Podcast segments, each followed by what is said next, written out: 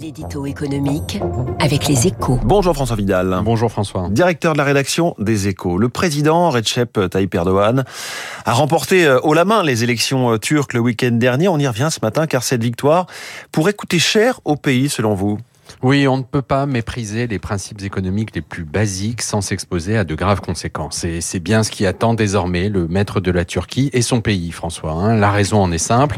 Depuis deux ans, l'inflation ravage l'économie turque et plutôt que d'attaquer le mal à la racine, Ankara l'a encouragé en imposant à la Banque centrale de baisser ses taux d'intérêt. Ce que tous les manuels d'économie déconseillent. Hein. L'objectif politique était clair. Pour qu'Erdogan se maintienne au pouvoir, il fallait éviter à tout prix une récession avant les élections. Résultat, les prix se sont envolés de plus de 80% à l'automne dernier, de 40% encore en avril selon les chiffres officiels.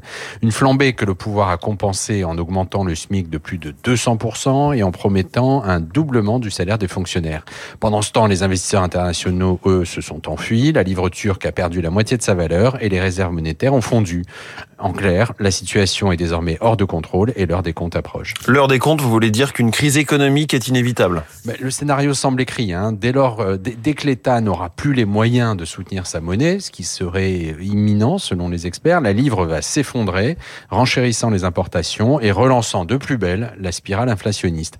Erdogan n'aura alors que deux solutions fermer les frontières pour limiter les besoins en devises de son économie, ce qui ferait faire à la Turquie un bond de deux, décennies en arrière, ou renoncer à sa politique économique aberrante et appeler à l'aide le FMI et ses alliés du Golfe.